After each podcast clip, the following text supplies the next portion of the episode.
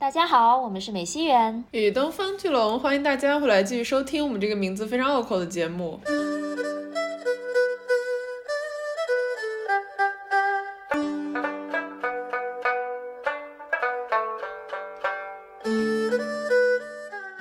在不断的变化当中寻找平衡的过程，我觉得是中国人之所以中国人的核心啊，就这种中庸之道和和和气气的团圆的一个核心。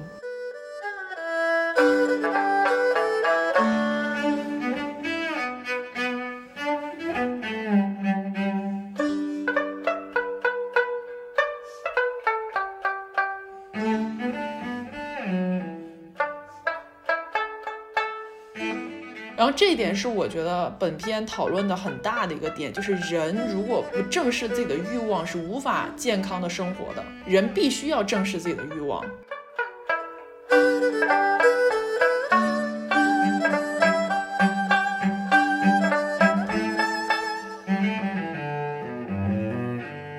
当当当当当当当当当当当当当当，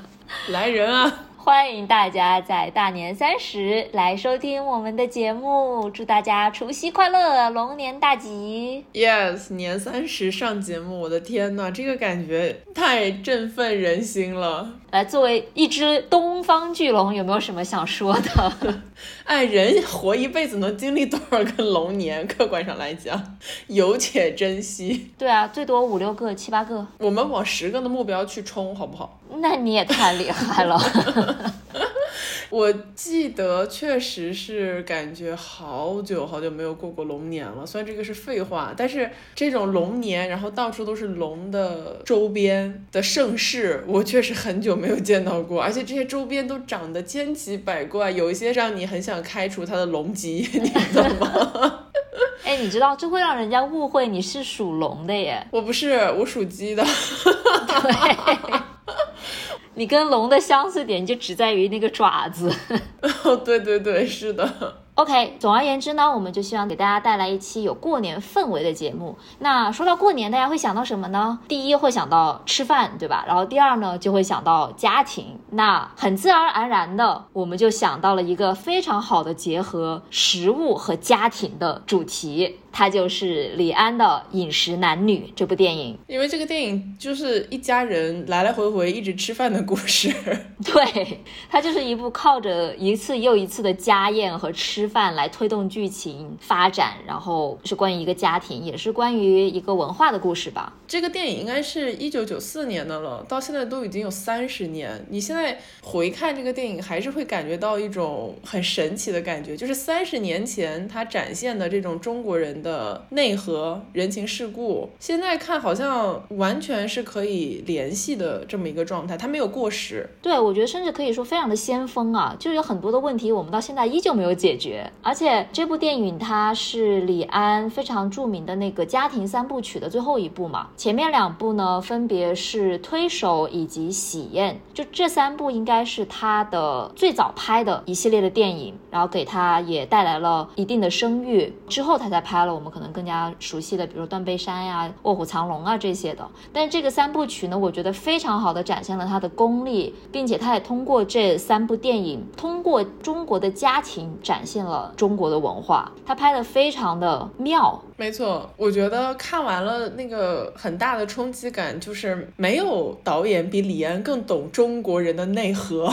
这个是真的。是的，他抓住了那种特别核心的东西，然后他把可能我们都能感受到，但是无法表达出来的东西，用电影的形式呈现出来了。而且可能每个人看完都有种，嗯，我能理解，但是他究竟讲了什么呢？会有这种很微妙的感觉，对，所以这部电影我看完之后在想，怎么样可以用一个形容词去形容我对它的感受。然后想了一下，我觉得就是举重若轻这四个字。就他讲了非常非常厚重的主题，也有很多复杂的关于人性、关于人际关系、家庭关系，甚至有包括传统观念跟现代开放观念的一个碰撞等等的。但是呢，它是以一种非常轻巧，甚至有点轻喜。剧的这种方式来呈现的，而且他通过饮食去作为切入点去展开他的这个刻画，我就已经很妙了。因为饮食是一个我们日常生活中都会体会的一个东西，而且食物在中国文化里面又非常的重要嘛。一说到吃饭做饭，大家的心情都会比较轻松一点。就是通过这样的一个比较轻巧的主题去切入，我觉得是很聪明的。是的，在切入正式的内容之前，要提前说的是，本期节目涉及到这部电影的全部重要剧情的剧透。因为如果我们不讲它的剧情，我们就没有办法去聊这个电影。所以，如果还没有看过这个电影的朋友，请酌情收听。呃，另外一个呢，就是我们俩其实在此时此刻是第一次聊饮食男女，我们甚至没有碰过我们要聊什么。所以接下来大家听到的也是非常真实的，我们俩可能和而不同的对这部电影的一个感触。咋？你又偷了我的这个关于这部电影主题的词？你刚刚举重若轻也是我想说的关于这部电影主题的词，我们两个就是没有词了。没有，那说明我们其实真的很合，也没有不同。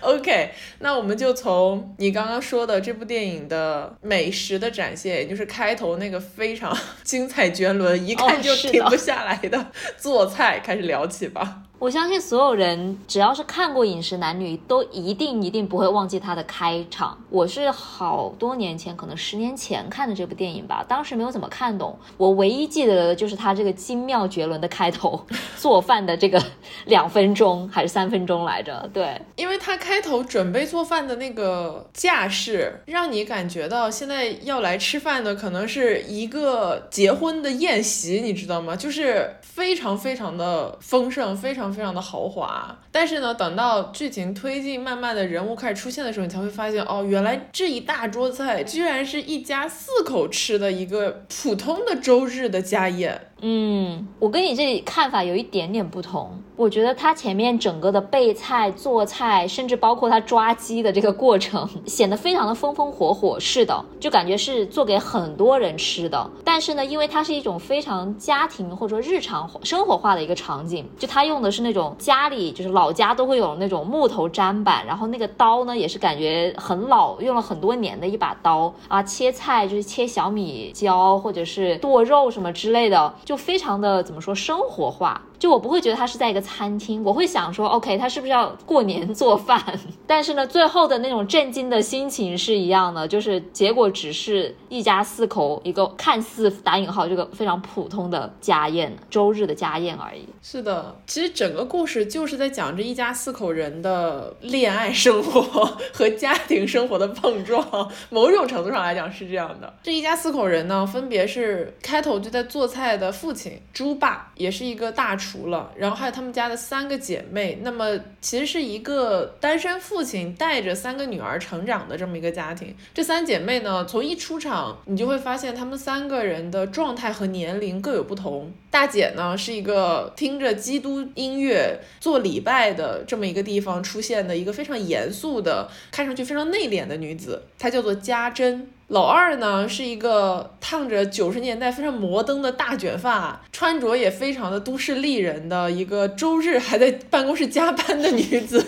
并且在加班之余呢，还和自己的前男友雷蒙进行了一个周日约会的这么一个女子。所以她一出场那个感觉是非常非常现代的，就你感觉现在仍然有很多的年轻女性跟这个形象是可以有共同之处的。老二叫做佳倩。那老三呢，还像是一个学生的样子，非常稚嫩，在快餐店 Wendy's 打工。对，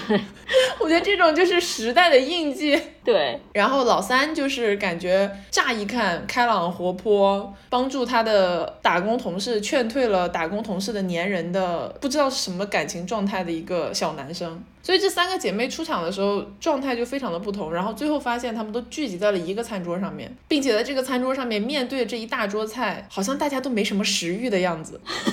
甚至佳倩就是二女儿，她尝了一口汤之后，而且是鱼翅汤哦，尝了一口之后，她突然间就是脸色不对，然后呢，她爸还有点说你干嘛？是我做菜怎么了吗？不好吃吗？结果佳倩犹豫再三之后才说，爸，这个煨鱼翅的火腿好像蒿了，应该就是。齁了、煮烂了，或者就是腐了那种感觉。然后他爸就是生气的甩筷走了。这个一开场的这一次家宴，其实就奠定了整个电影的一个基调吧，就是在这一大桌子菜面前，这个一家四口看似很幸福、很团圆，每周日还聚在一起吃饭，但是坐在餐桌前面好像都是有种，也不能说各怀鬼胎，但肯定都是各有心事，就好像每个人都想说点什么，但是呢都说不出口。当有一个人突然想说一个什么事情呢，就会被另外一个人打断，这种感感觉。所以这个电影里面其实就是有非常多的这一家人彼此之间。是怎么样隐瞒，然后拉扯、压抑，最后在很神奇的一些剧情转折之下爆发了。简单来说呢，就是这一家四口，其实每个人都被这个家庭给困住了，大家都想要去找一个出口，想要找办法逃离出去。所以整个电影的情节推动就是在这三个女儿想要出去的这个过程中展开的。我们看的时候一开始都会觉得啊，这三个女儿都是被困在这个家里，因为他们都想要去，好像说对自己的爸爸有一个照顾的责任。然后他们甚至彼此都在想啊，对不起啊，我要走了，我要把这个爸爸留给你们两个了，真的很抱歉。然后呢，大女儿又觉得说，对，可能。我就是最后要留下来照顾我爸的人，结果到最后我们会发现事情完全不是预料的那样子，最后他爸才是做了一个最让人意外举动的那个人，就是他爸其实也是被这个家庭给困住了。然后呢，就是我们最开始认识的二女儿，好像是最想出去，然后也最有行动力的那一个，反而是最后留在这个家里面的这个人，看似有大家长风范的大女儿，以及看似非常乖巧的小女儿。反而是一个接一个的，就是突然间就 走了，离开了。是的，这个是这个片子特别有意思的一点，就是它除了表达了我们一开头说的那些非常有内核的传神的东西之外，它其实本身的剧情是非常跌宕起伏的。就是哪怕你只把它当成一个纯粹的剧情片来看，你也会经常会发出哎哦哇哦的那种感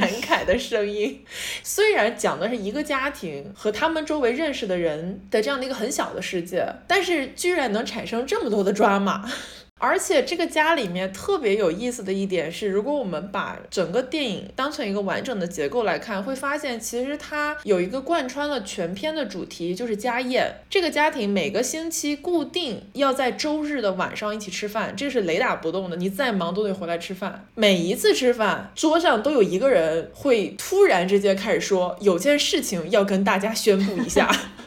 你就是感觉到非常突兀，因为每一次都是通过这种很正式的表达，某一个家庭成员就会说，哦，我可能我想搬出去，或者说我遇到了一个男人，或者说我怀孕了，或者我要结婚了，等等这些东西，它非常突然。然后在这个发言出现之前，家庭的另外三位成员都对这个事情完全摸不着头脑。所以你从这个表达，这个正式的家宴、丰盛的大餐、冷落的餐食，因为其实真的没有什么人在吃饭，还有这种突然炸雷式的发言。你就能感觉到这个家庭有很多表象之下暗流涌动的地方，然后这个暗流涌动就是这个片子最精彩的部分。对的，我觉得就是这种在餐桌上面突然间宣布一个让所有人都吓掉下巴的这种决定，这种事情非常的中国。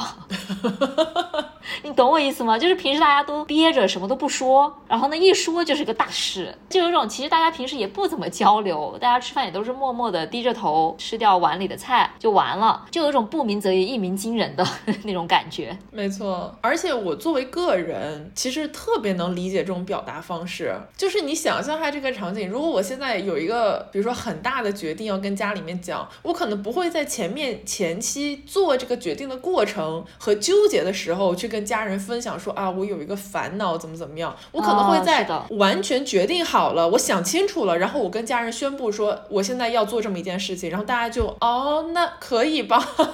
就是会有这种感觉，我完全理解这个思维方式。对，所以就是这种家庭里面的打引号的和谐，就像你说的，和谐之下有很多的暗流涌动，它一旦爆发之后，所有人都会有非常多的东西就涌上了台面，但是呢，很快他们又能找到新的一。个平衡，就是这种在不断的变化当中寻找平衡的过程，我觉得是中国人之所以为中国人的核心啊，就这种中中庸之道和和和气气的团圆的一个核心。我觉得这里是这个电影，相信很多人都会聊到的一个非常大的表达式的隐喻，就是这个饮食男女究竟什么意思？整个电影通过吃饭，其实讲的本质上是中国家庭里面的欲望问题，或者是中国人的欲望问题。对啊，因为电影里面其实导演已经借这个猪爸之口说出来了题眼，他就说饮食男女人之大欲，不想也难啊。所以本质上来讲，我们看到所有的饮食和吃饭的场景，都是一个人情世故或者说人际关系的一个表达。那么在这个里面，为什么就是刚刚我说到他们一家人都没有人在吃饭的时候，袁总脸上露出了那种特别悲伤的表情，就是特别的遗憾。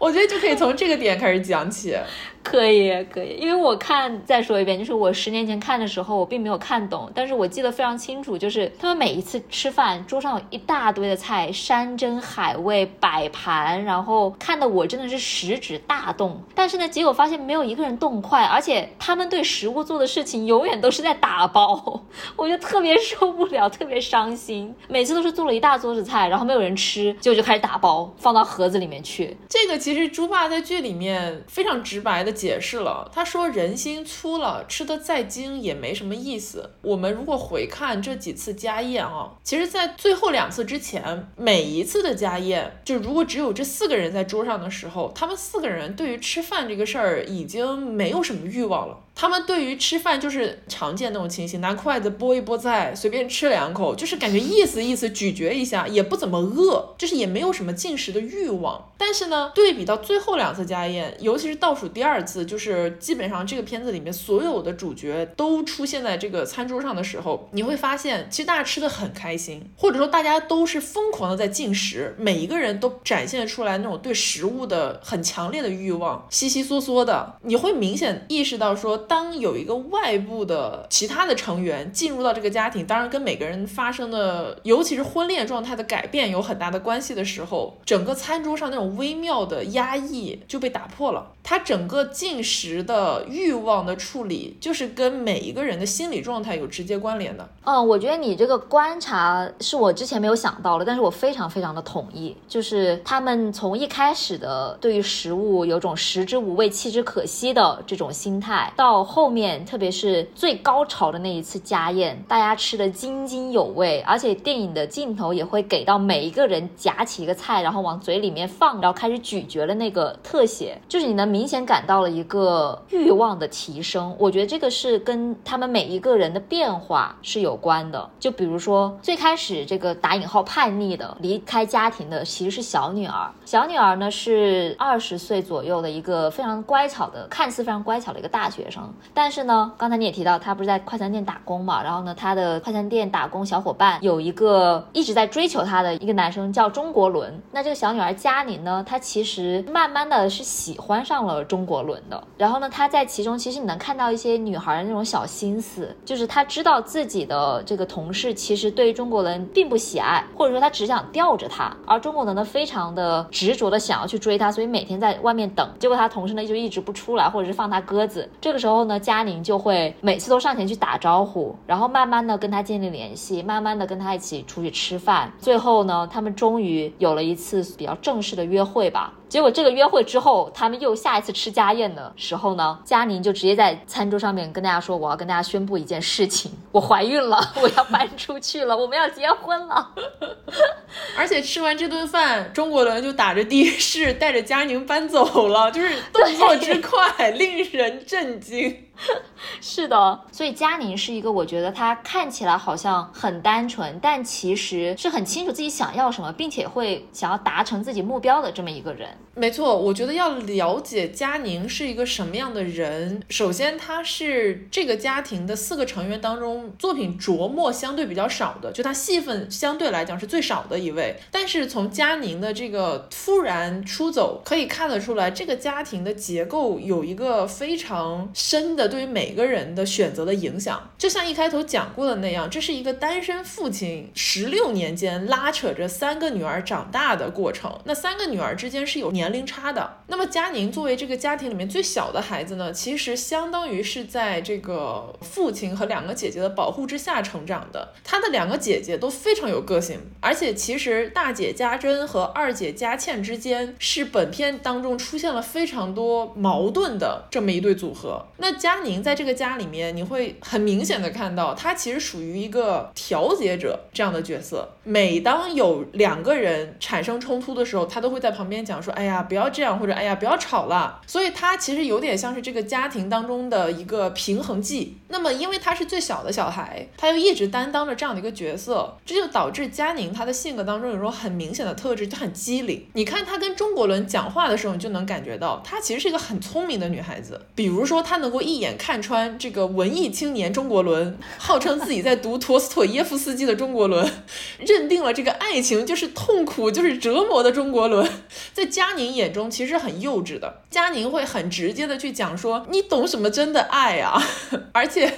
当时中国伦还说：“我现在无法思考，我现在脑子里一团浆糊。”佳宁会说：“我告诉你什么是一团浆糊，你对爱情的概念才是一团浆糊。”是的，她是一个年纪非常小的女孩子，但是你能感觉到她对于这种真正的爱情是需要跟一个能够理解你的人在一起这件事情理解的很透彻。而且就像你讲的，他其实迅速的就做出了一个决定，就是他要跟这个男孩子在一起，他要离开这个家里。所以我觉得佳宁的她整个的选择的方式，其实有点像是一方面在这个家庭中养成，另外一方面她为什么这么快逃出去？虽然她看上去一点都不叛逆，恰恰是因为她一直在这个家庭当中扮演着一个平衡的角色。因为如果你一直在一个家庭里面担当这样的角色的话，首先你不是这个家庭当中分量最重的人，其次你很辛苦。说的很好，分析的非常到位，仿佛你就是一个家庭里面的小女儿一样。我是独生子女，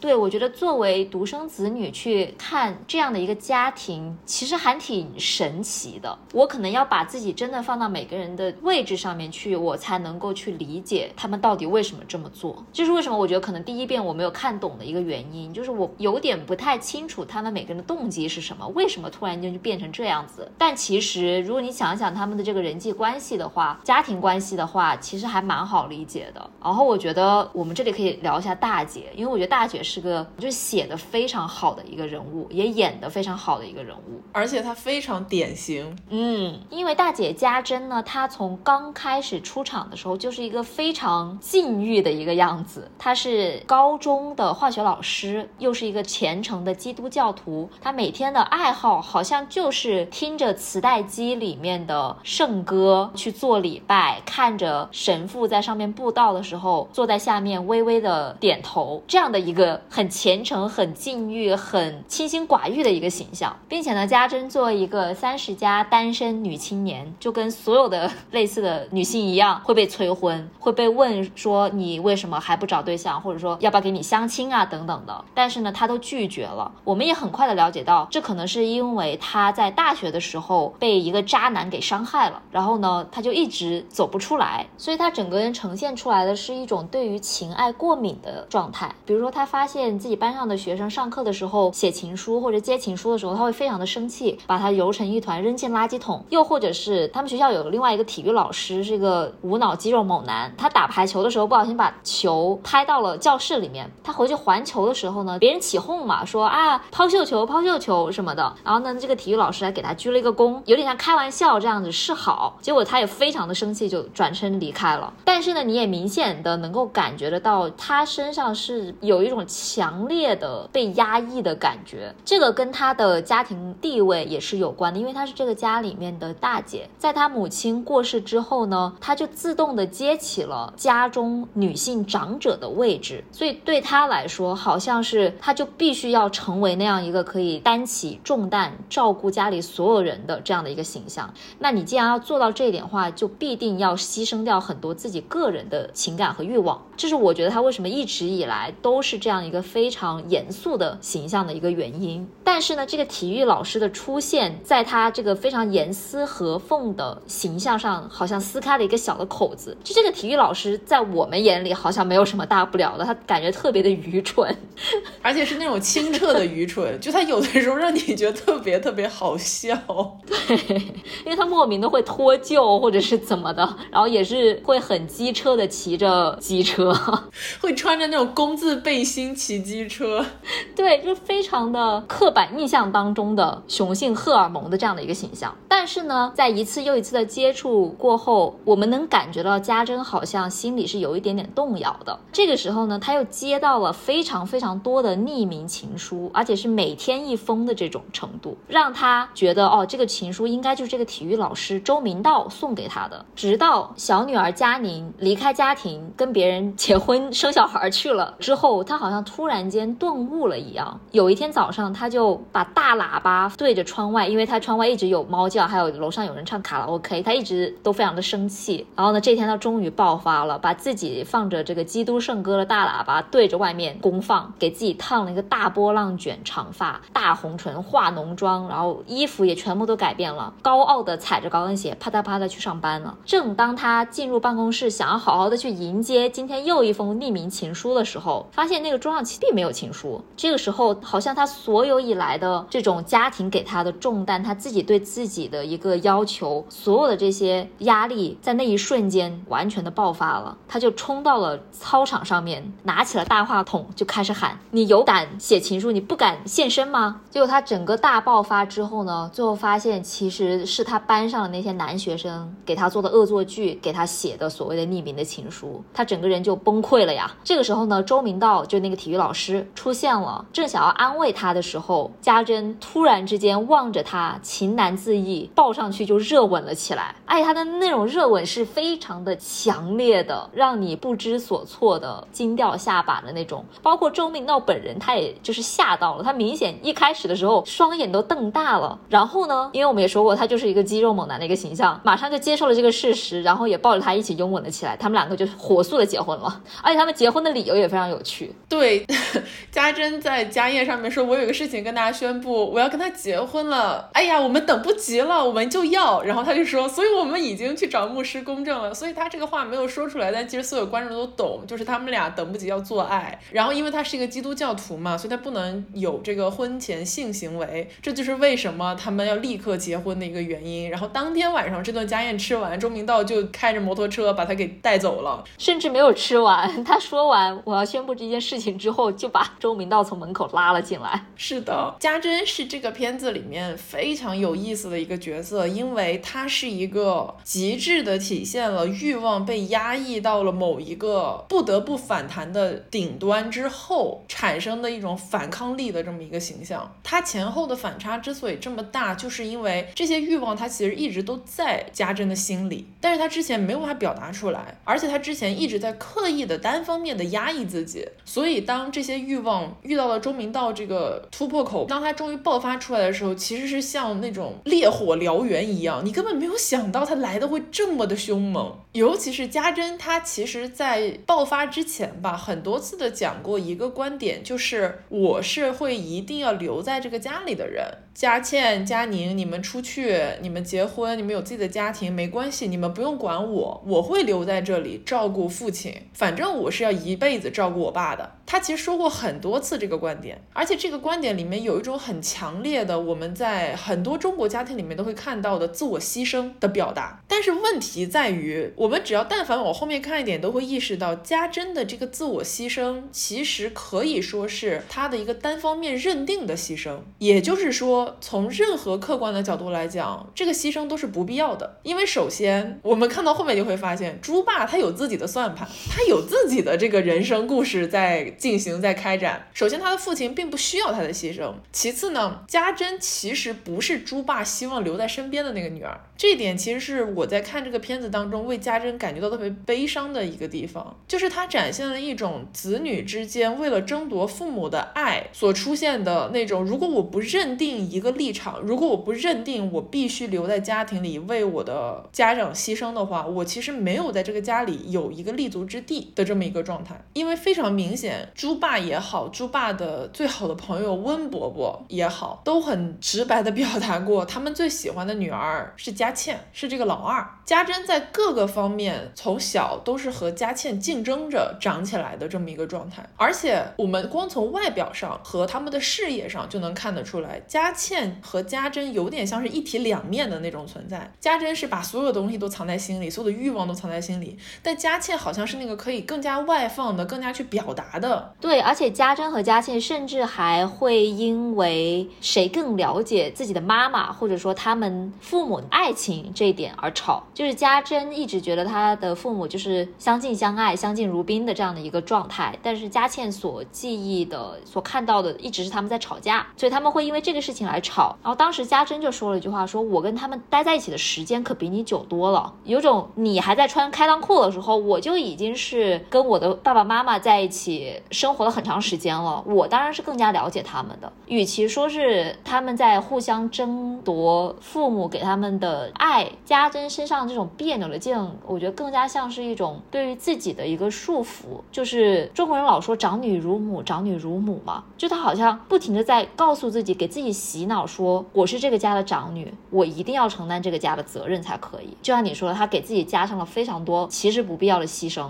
没错，而且我觉得这个争执其实是本片特别有隐喻性的一个争执。家珍和佳倩看上去在争夺的是究竟谁更了解父母的关系，但是另外一个侧面。来讲，其实他们在争夺的是谁是父亲最亲近的那一个人的这个位置。长女如母的这句话的一个潜台词就是说，我现在跟其他的两个妹妹是不一样的位置，就我是最了解爸爸的那个人，我离爸爸最近。所以家珍所描绘他父母之间那种老是相敬相爱的关系，其实他跟他爸的关系，系就是他们两个你会发现，家珍跟猪爸是没有什么交流的。在整个片子里面，猪爸会叫佳宁起床，会叫佳倩起床，但是不会叫家珍起床，但是呢，佳倩所描绘的那种父母吵吵闹闹的关系，其实是佳倩和他爸爸的关系，因为佳倩和爸爸之间就是这种一直吵吵闹闹、一直对抗的关系。所以当他们在说谁更了解妈的时候，其实他们在聊的是这个故去的母亲本人的性格吗？不是的，他们在聊的是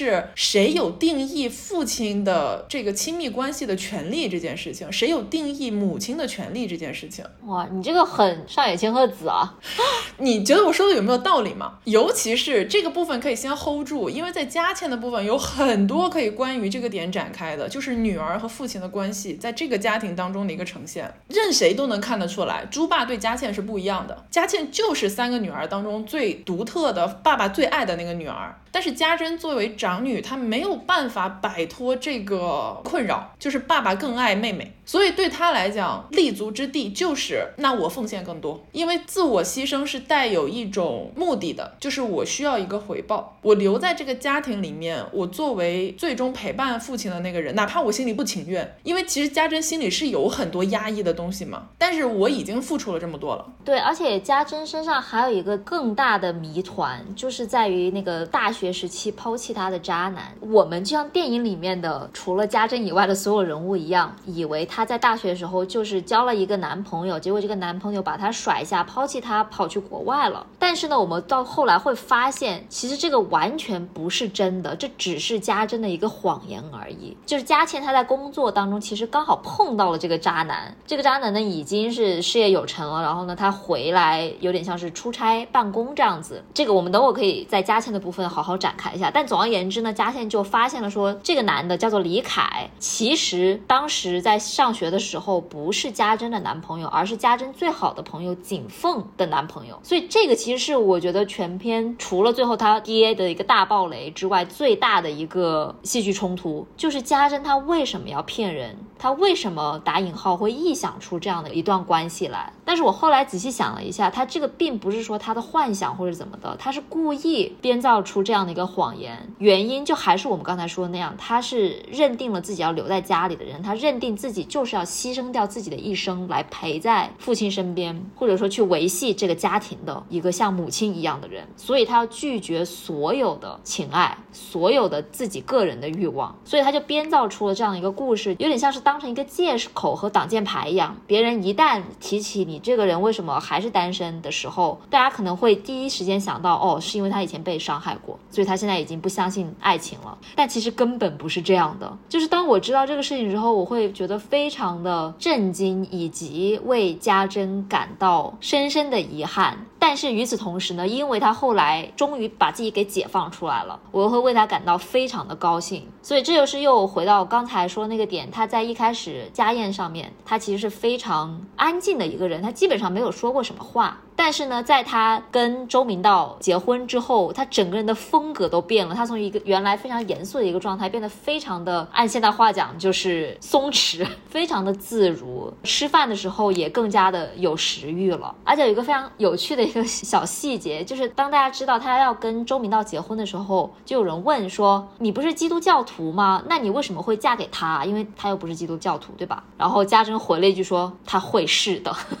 而且结果最后。我们会知道周明道真的去受洗了。就是家珍，他是从一开始最严肃的一个状态，到后面最放开的一个人物。我觉得家珍这个人物，哇，真的是设计的非常巧妙。因为你刚刚说到李凯的那一段往事，其实是让我思考了很久的，在家珍的人物塑造上面，因为它兼具了很多个方面的点。首先，家珍编造这个故事，他最后这个故事呈现的结果是什么？是他是一个受害者。这个。逻辑跟他在家庭当中为了父亲牺牲自我的一切，我在牺牲奉献，我做出了这么多的让步，我是一个受害者的逻辑是共通的。一定程度上来讲，家珍是一个对于人与人之间的关爱渴求程度很高的人，因为他没有得到过这个东西，但是他没有办法通过非常健康的方式得到，所以他能够做的选择是什么？就是把自己放在一个这样的位置上，通过这样我往后一步的方式来获得这一些，不管是亲情上的还是爱情上的一个关爱。另外一个很有趣的点在于说，家珍她最后跟周明道在一起。是一个很有趣的选择。周明道代表着家珍的反义词，嗯。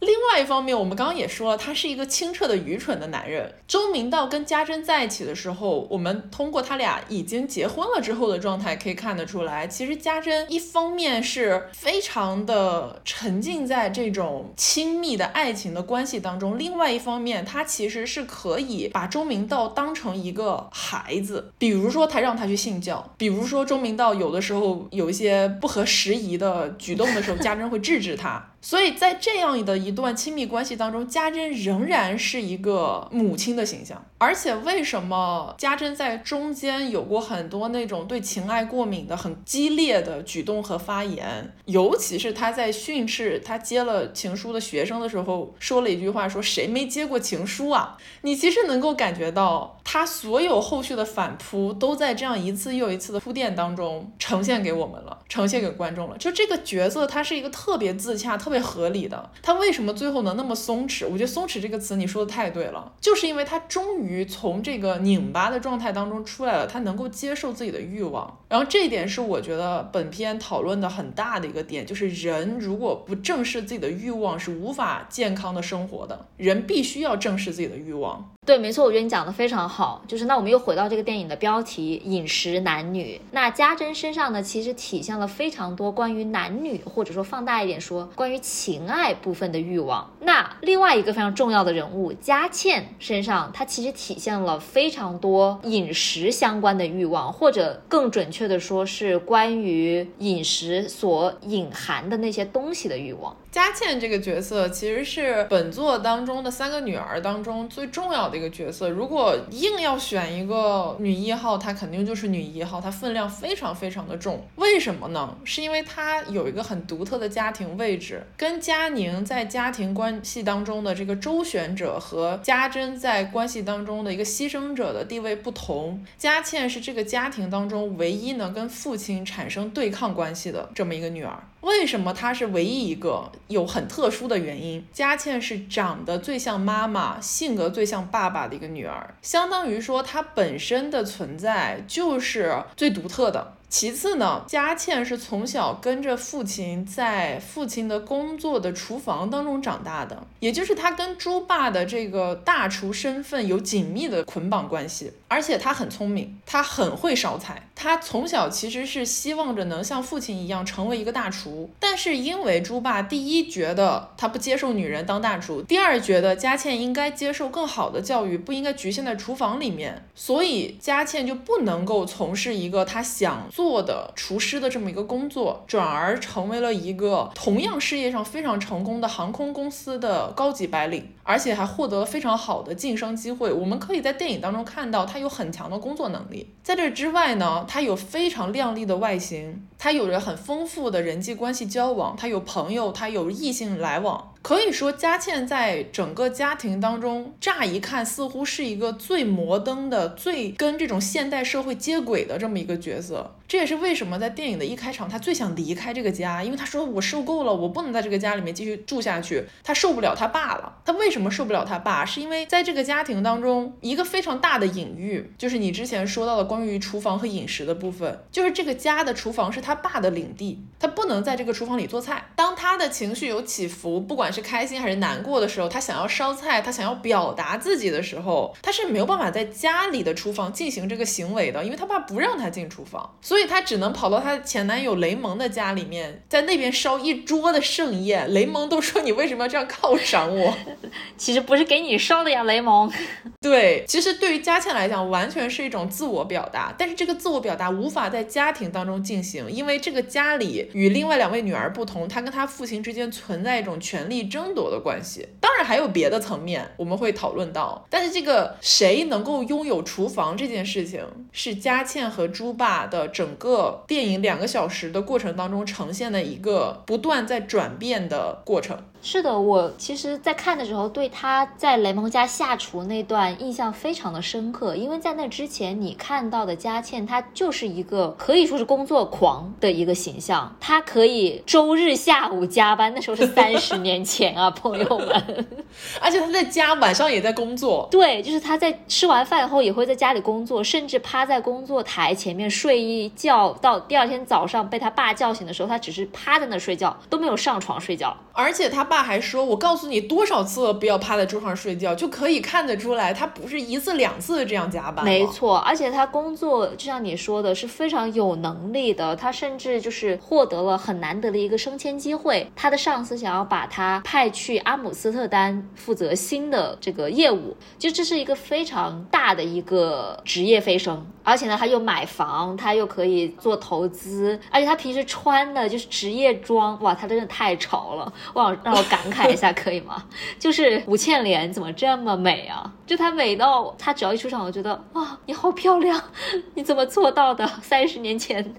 所以就是在电影前大半段的时候，都是讲佳倩是如何的女强人，如何的独立。但是突然之间，你会发现她原来这么会做菜啊！就当她穿着非常宽松的衬衫，从雷蒙那个狭小的台北公寓的厨房里面端出一道又一道，并不逊色于她爸爸的手艺的菜肴的时候，你会非常的感慨和惊讶。接着，佳倩就对着雷蒙，也其实是对着我们的观众揭晓了他为什么这么会做菜，就是因为他从小就是在他爸爸的这个大厨房里面长大的，他学会了非常多的手艺，并且他当时讲了一句话，我印象非常深刻。他说：“我好像没有什么童年记忆，除非我把它煮出来。”哇，我觉得这句话真的，这个台词写的真的太好了。就这短短的一句话，他道出了佳倩对于饮食、对于做菜的热爱，同时又道出了多少的心酸呢。是的，所以其实你一开始说家珍可能更加在探讨男女关系的欲望，而佳倩在探讨饮食方向的欲望，我觉得是很正确的。因为对于佳倩来讲，这个饮食方面的欲望是同样被压抑的。她被压抑的原因也是因为父亲的存在。只有当他把它煮出来的时候，他才能得到一次释放，他好像才能回到那个无忧无虑的童年。在那个童年的记忆当中，他的父亲对他仍然很亲切，非常的疼爱他。他就是父亲最疼爱、最宠爱的女儿，她才能回到那个状态。是的，哎，你这里让我联想到另外一个细节，就是她分享说，她小时候她爸爸会经常在烤面包的时候给她烤一个戒指。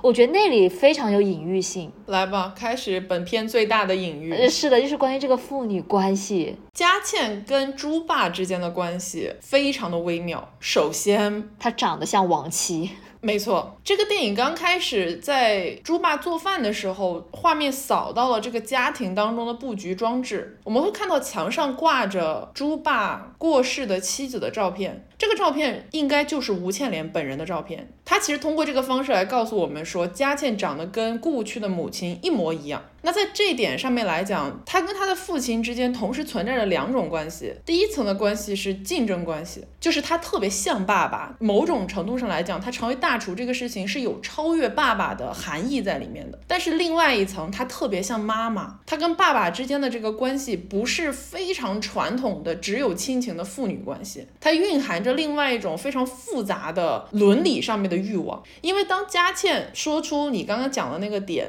她爸爸在她小的时候会给她烤戒指这件事情，你会很明确的意识到，因为戒指不是一个寻常物件。至少在东亚的语境下，它就是有了一个爱情的含义的，或者说婚姻契约关系的一个含义。是的，再联想到佳倩跟父亲之间的关系是什么时候开始疏远的呢？是他长大了的时候。他在小的时候一直跟爸爸很亲密。我们其实可以从猪爸和本片的另外一位非常重要的童星配角 珊珊，也就是隔壁锦荣的女儿，我们回头会聊到这个的关系，窥探到一点，猪爸也许小的时候跟佳倩也是这样的，非常的照顾他，有求必应，关心、怜爱都溢出屏幕的这么一个状态。但是当佳倩变成一个女性、女人的时候，这个关系就发生了转变。他们俩之间有一种刻意的疏离感。而且这个疏离感有一个很有趣的体现，就是佳倩其实是本片女性角色当中唯一一个出现了与异性之间的性爱镜头的这么一个角色。佳倩的恋爱观吧，或者说是她与异性交往的这个关系，是一个明显的性关系大于恋爱关系的存在。她跟前男友雷蒙在分手之后，仍然保持着一个打引号的做朋友，保持着肉体关系这样一个情况，但是呢。他们之间似乎不谈真正的爱，不谈真正的亲密。在这一点上面来讲，我觉得佳倩她的这种外放的性方面的表达是存在在家庭之外的。为什么他有这么多单独的肉体上的刻画？其实对于我个人作为观众来讲的那个感觉，就是他没有办法在家庭当中表现出来的这种性的魅力和欲望，只能够在他家庭之外的地方去迸发。而且从佳倩模仿父亲的这个角度来讲，其实我们看到后面会发现，猪爸同样是一个某种程度上来讲性压抑的这么一个老年男性。他虽然人已经进入了老年状态，但是仍然拥有着非常健康的身体。他每天早上还在跑步，他仍然就是风风火火的在厨房里面烧菜，在他自己的工作状态里面叱咤风云的这么一个人物。但是他在家庭当中是没有性的，就是这个整个东西是被压缩到极致的这么一个状态。所以我觉得佳倩跟他爸爸之间的这种模仿和互相疏远的关系，其实是这个片子探讨的一个非常隐喻禁忌的话题。而且，因为我们刚刚说到了佳倩跟家珍之间存在的这种隐性的竞争关系。关于自己在家庭当中的位置这个问题，会有一个很有趣的画面，就是当家珍跟周明道向家里面坦白说我们已经结婚了，然后当天晚上就搬走的时候，当家珍真的坐在摩托车上离开了之后，给到了一个画面是佳倩和猪爸两个人站在他们家的门口，那个画面给你的感觉是，他有非常强烈的这种这个家庭只有两个人，甚至带有一种伴侣色彩的刻画在里面，就很像是这个。家里面挂着的猪爸年轻的时候跟亡妻的照片的那种感觉。然后这个画面给到你的瞬间是什么时候？是家珍离开了这个家的时候。我不是说佳倩跟她的父亲之间有这个恋爱关系，但是我认为这里面有一种在中国式的家庭当中，大家对于性避而不谈，对于这个父母与子女如何看待恋爱关系，以及父母和子女之间的这个关系的动态平衡，有一个非常微妙的一个展示。而且你刚刚当然是开玩笑嘛，就是说好像回到了上野千鹤子的。理论其实你不觉得嘉庆这个人物的塑造也同样是在这个理论之下的一个产物吗？你同样可以用这套理论去分析它。对。哦，而且还有一点，就是又说回到佳倩的私人生活上面，似乎是性关系大于恋爱关系这一点。因为恋爱关系需要的是亲密，就像佳宁跟钟国伦说的，需要的是你有一个人可以畅所欲言的这样去沟通和交流。其实佳倩跟这些男人之间的关系始终都没有到这一步。佳倩真正的内心最紧密的连接是留给了家庭的。在我看来，这一定程度上是为什么她好像没有办法去有一个我们说传统意义上的恋爱关系。这也是为什么她最后留在了家里。但是我不知道我说的有没有道理，因为我只说我的个人感受。哦，我现在已经进入了深深的沉思，就是我能非常能够 get 到你的这个说法，然后我没有什么可反驳的地方，但是就是只是我可能要多再想一下。同意的是，就是在这样一个非常。特殊的一个爸爸带着三个女儿成长起来的环境下，会有很微妙的关于性的压抑。这个不仅仅是说中国人五千年对于性的压抑，也是在这样一个特殊家庭里面，父亲和尤其是成人之后的女儿们之间的关系的这种微妙之处。电影里面我记得有个情节是，他爸给他们洗完衣服之后呢，经常会把他们的内衣给弄错，就是把这个女儿的内衣放到另外一个女儿的抽屉里面去，然后他们还。还是得互相的去换，说啊，他又给我放错了之类的，就是这个你能明显感觉到一种对于性的忽视，或者说刻意的疏远。猪爸给他们洗内衣那一段，你会感觉到这个画面呈现出来的内容非常的丰富。这个父亲是非常自然的，似乎没有任何情绪外露的，在把女儿们的内衣、丝袜这些东西从洗衣机里面拿出来。但是这个东西你能明显感觉到它不是非常的正常，因为这是四个成年人住在同一个屋檐下。父亲给女儿洗内衣这个事情是一个很微妙的事件，但是那个画面表达出来的那种感觉呢，就像是我们一直在说的这个电影的一种传达，是表面上的和谐，就是从表面上来看，这个事情似乎没有什么不对，好像哎，好像很平常啊。爸爸给女儿洗内衣，但是其实内心深处我们都知道这个事情它不是非常的 OK。我知道，我觉得我我刚才说了一句话，我要纠正我自己，就这个家庭对于性的疏远的确是跟这个特殊的组成有关系，但是。它其实隐喻的是一个更大的整个文化对于性的压抑。假设我们对于性是一个比较开放，可以去公开去讨论它的事情的时候。刚才你所说的这种啊，爸爸给女儿洗内衣的这种微妙的尴尬的感觉，它是不会存在的，它就是一个非常正常的家长给孩子洗衣服的一个场景。但是反而是因为大家都对这个事情避而不谈，而导致这种很尴尬、很微妙的，甚至是 OK，他把衣放错了，但是这些女儿只是会自己私下的去交换，而不会直接跟他们父亲说啊，你把我衣内衣弄错了，这个应该是他的，就是不会说这么直白的话，对吧？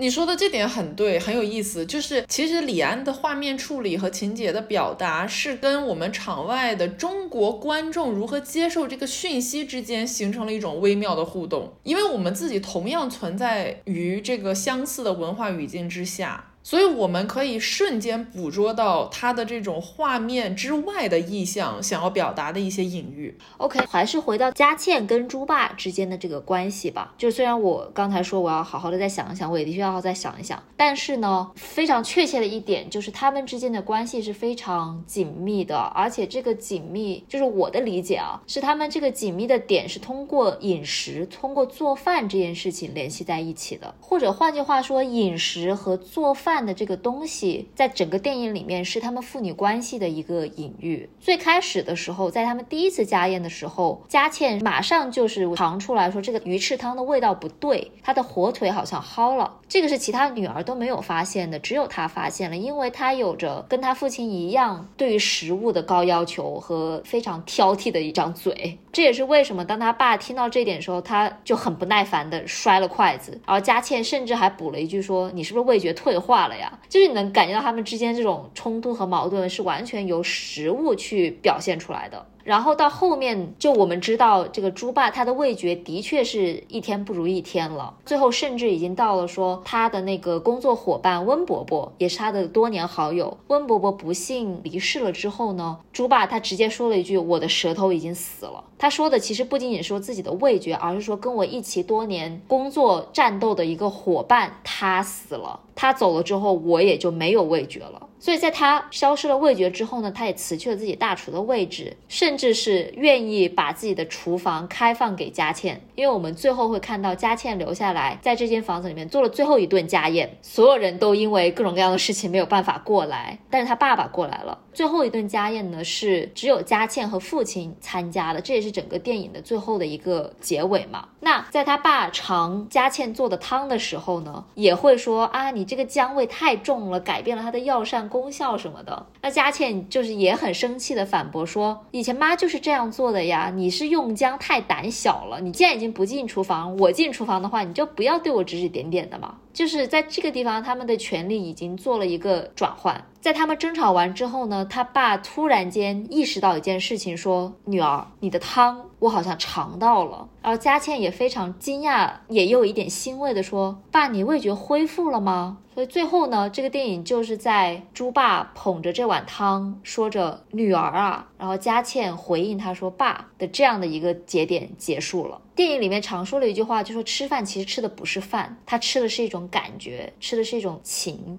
所以最后猪爸的这种味觉的恢复，隐喻的也是他们之间感情的一个恢复，甚至是升温。然后这个感情，就像你刚刚说，它可能非常非常的复杂，它是一种竞争对手终于和解的感情，它也是一种在这样的家庭里面微妙的父女，或者是更加复杂的一种感情吧。但是不管怎么说，这个感情到最后的是达到了一个平衡。没错，我觉得这个结局是一次很大的和解。那么这个和解一定是双方的嘛？我们刚刚讲了这么多佳倩的部分，其实同样重要的是猪爸这边的故事，因为猪爸在整个电影当中呈现出来的形象是一个在家庭当中沉默寡言的男子。猪爸在这个家里面，似乎除了做菜和被动的接受女儿们一次次在餐桌上面说“我有一件事情要宣布”之外，他就没有过多的表达了。也就是说，我们同样可以看到，猪爸在这个家庭当中受着一样程度的压抑，他的压抑通过别的方式去进行排排解了，比如说跟最好的朋友温伯伯聊天，比如说每天早上去跑步，比如说给隔壁锦荣的女儿珊珊做午餐的便当。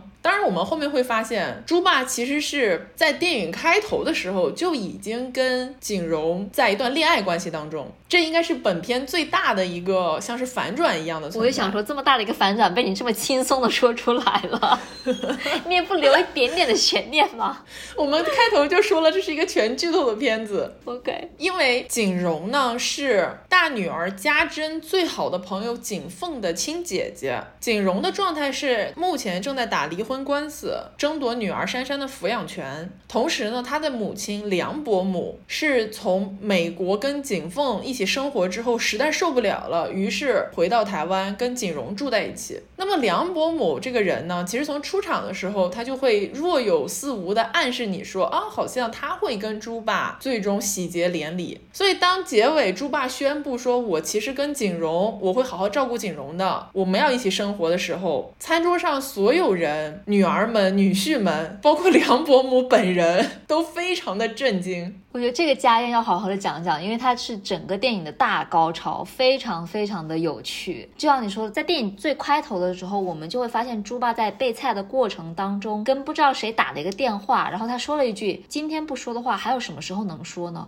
就你知道他这个人是有一个秘密在的。然后这个伏笔一直到了第五次家宴吧，才真正的被暴露出来。而且在这之前，所有人就像你说的，因为梁伯母是，我要先说一下梁伯母的这个形象，因为太有趣了。她是归亚蕾演的，而且就跟她以前演的这种大家长的这种形象完全不一样。她就是一个穿着旗袍、大浓妆、抽着烟、大波浪、操着一口的湖南长沙口音的女人。非常的大大咧咧、风风火火，讲话没遮没拦的。然后他看到猪爸呢，就明显的是对他有好感嘛，而且他也会以为猪爸对他有好感，因为猪爸就是那种一直听他讲话，然后呢很尊敬他，然后有点附和他这种样子。虽然我们后来知道他只是一种对于未来丈母娘的一种亲切和尊敬，但是在当下时候，我们所有人都会以为，哦，这两个同龄人是不是要在一起了？所以，当猪爸召集这一次大的家宴的时候，包括梁伯母他自己也是穿上了自己最好看的一个旗袍，还别了一个非常好看的小胸针，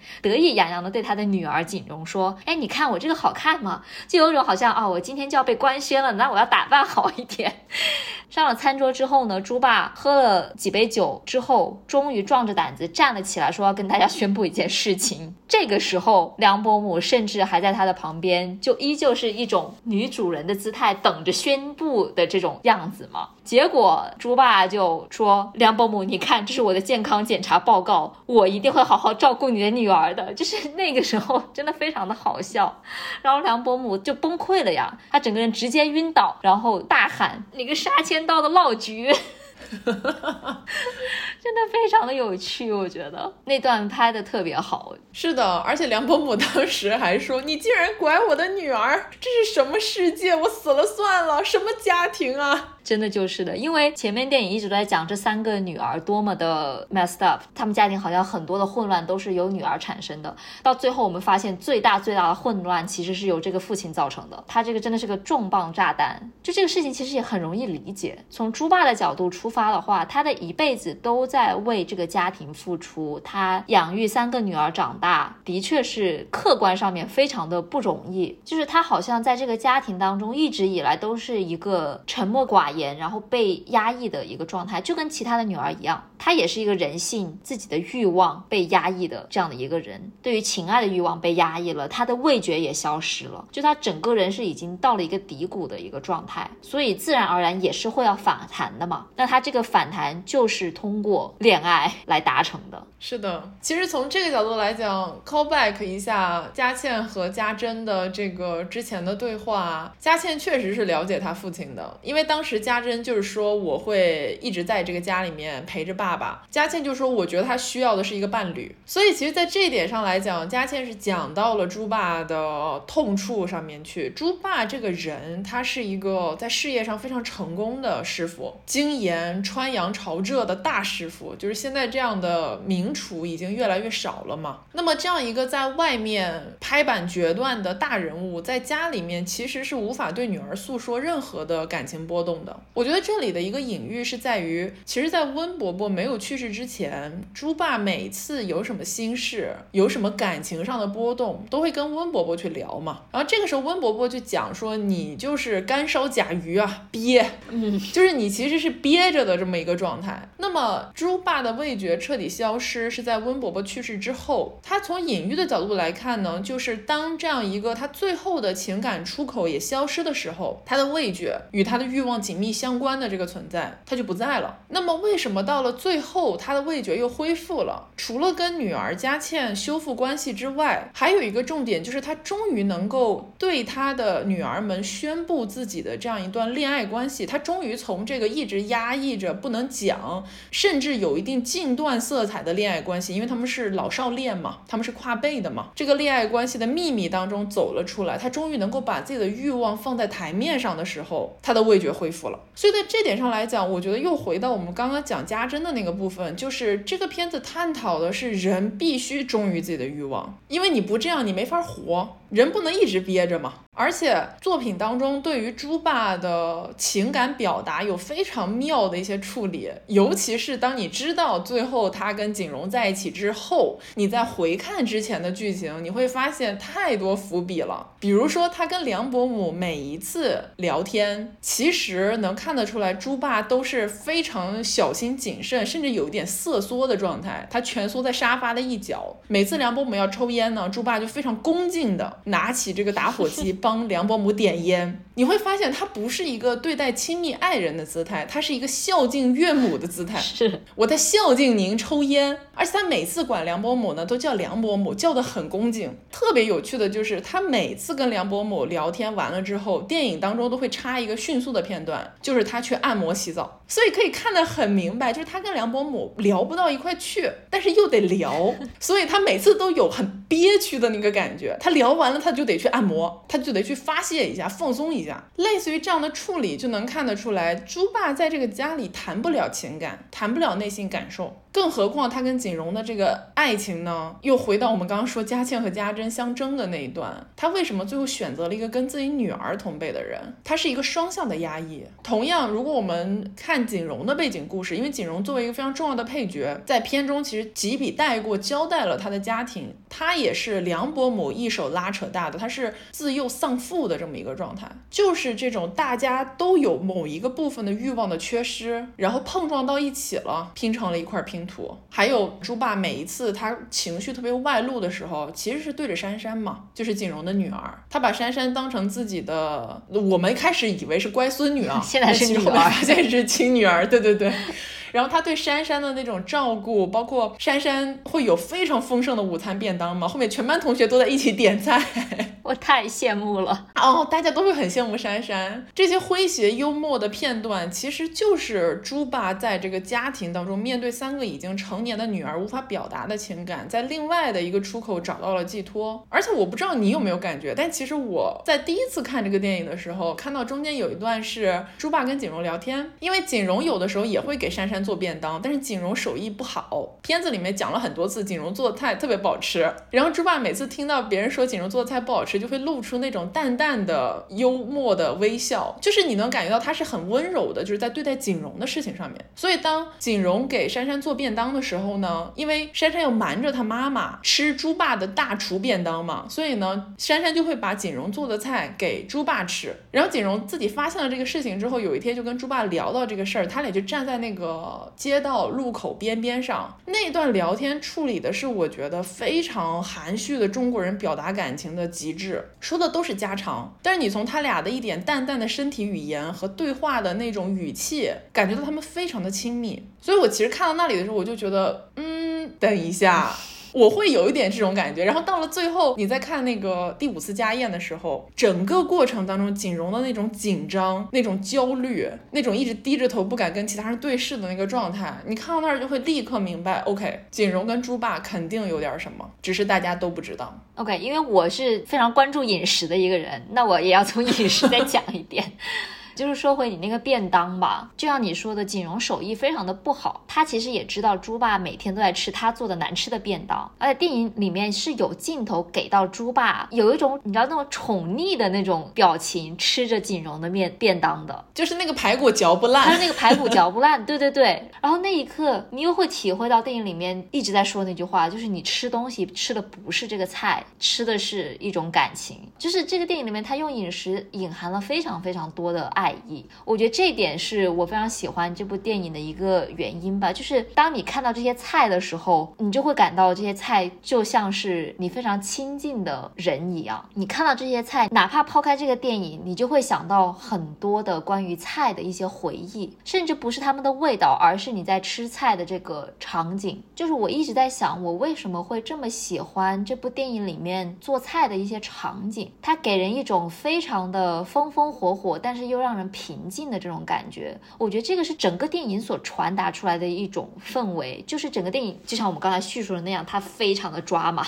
有很多故事的这个起承转合，非常多的人物，每个人物都有自己的一段故事，然后人物之间又有这样那样的纠结、争执、矛盾、和解等等的。但是整部影片看下来，你心情上不会有那种非常大的起伏，它给你一种淡淡的、很平和的感觉。我觉得整个这个感觉就是他做菜的场景一样，虽然你会看到他非常迅速的切肉啊、切菜呀、煮东西，把鱼杀掉、抓上鸡，然后把这块大肥肉从滚烫的开水里面捞出来，然后扔到油里面，就是它有非常多的这种快镜头。但是呢，它整体下来是非常和谐的，就像。像是这部电影里面它传达的一种讯息一样，就是人生是充满变化的，你永远无法预测会发生什么事情，你也无法预测自己最亲近的家人每天坐在一张餐桌上面吃饭的家人，他的心里在想什么，他背后有什么样的秘密。但是在一次又一次的矛盾爆发之后，他总会寻找到一种平衡，每个人都能在这个纷乱的世界里面找到自己的一个位置，最终找到自己真正舒适、是真正松弛的这样的一个位置。这个电影你严格来说，它不是一个大团圆的结局，对吧？因为最后他们又把自己的老宅子给卖了，然后呢，家里几个女儿都各自的出去了。佳倩最后是在老宅子里面，的确给他爸做了一顿饭，也是给这个老宅子做了一顿饭。但是佳倩，我的感觉是她最后还是要去那个阿姆斯特丹的，就她还是接受了这个 offer。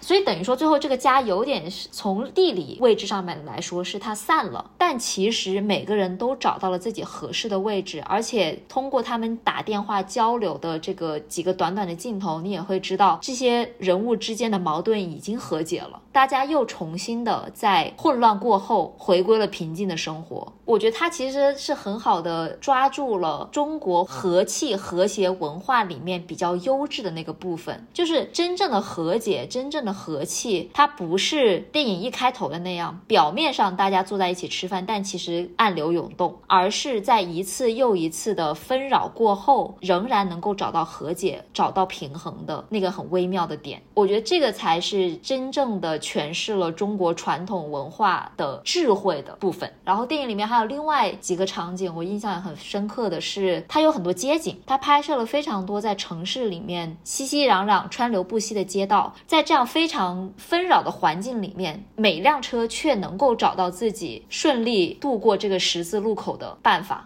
我觉得你说的很好，而且其实说的非常在点上，就是饮食男女探讨了，当然人的欲望，但是另外一个就是家何以为家的这个概念，家、家庭、家人对于中国人来讲究竟意味着什么呢？其实朱爸在第五次家宴他要宣布大事之前，他说了一段话，我觉得是非常好拿来总结的。他当时讲说，一家人住在一个屋檐下，照样可以各过各的日子，可是从心里产生的。那种顾忌才是一个家之所以为家的意义。其实我不说也没有对不起谁，说了只是不想再委曲求全。我这一辈子怎么做也不能像做菜一样，把所有的材料都集中起来了才下锅。当然，吃到嘴里是酸甜苦辣，各尝各的味儿。我觉得这段话是李安，包括另外一位非常重要的编剧王慧玲，他们对于整个中国式家庭下的一个非常好的注解。他提到两个很大的关键点，第一个就是。家人之间一定是互相顾忌的，而且就是这一份顾忌，某种意义上来讲，可以说是这一份体贴，这一份着想，是构成了一个中国式家庭很重要的地方。但是另外一点呢，就是在这个顾忌之下，你是不能一直委曲求全的，你是不能为了这个顾忌而去忽视自己内心深处真正想要的东西。这就是我觉得你刚刚讲的平衡，就是如何在一个家庭的顾忌和一个个人的欲望之间找到一个平衡。我觉得整个片。片子到最后讲的就是这个，就是人当然要遵从于自己内心的欲望，但是最终一个家庭凝聚在一起，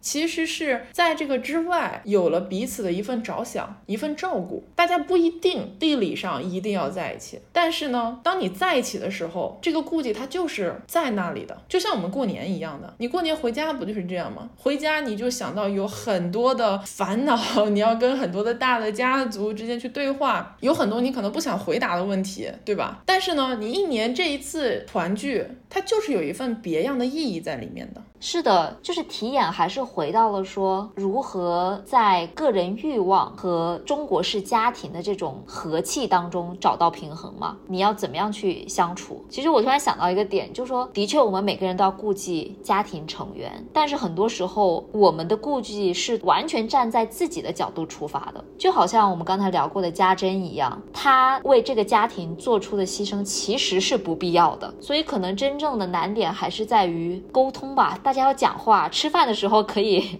边吃饭多讲讲话，多聊聊天儿。对，但这个我知道是很难的，在家庭里面，越是亲近的人，你可能越难聊得深，反而是要通过一些侧面的、间接的手段去彼此了解。就大家其实都很懂对方，但是用中国人话说，就是你不会捅破那一层窗户纸。你说的非常对，我百分之百同意。而且这个片子，我们之所以拿在今天这个过年的特殊的时刻来讲，除了它讲了很多中国人家庭吃饭等等这些话题之外，很重要的点，它同时是很适合过年的时候看的一个作品，因为它非常非常的韵味无穷。这个片子我们俩应该都是看了好多遍了，你每次看的重点是不一样的。你第一次看可能觉得天哪，他这个做菜拍的也太好了吧？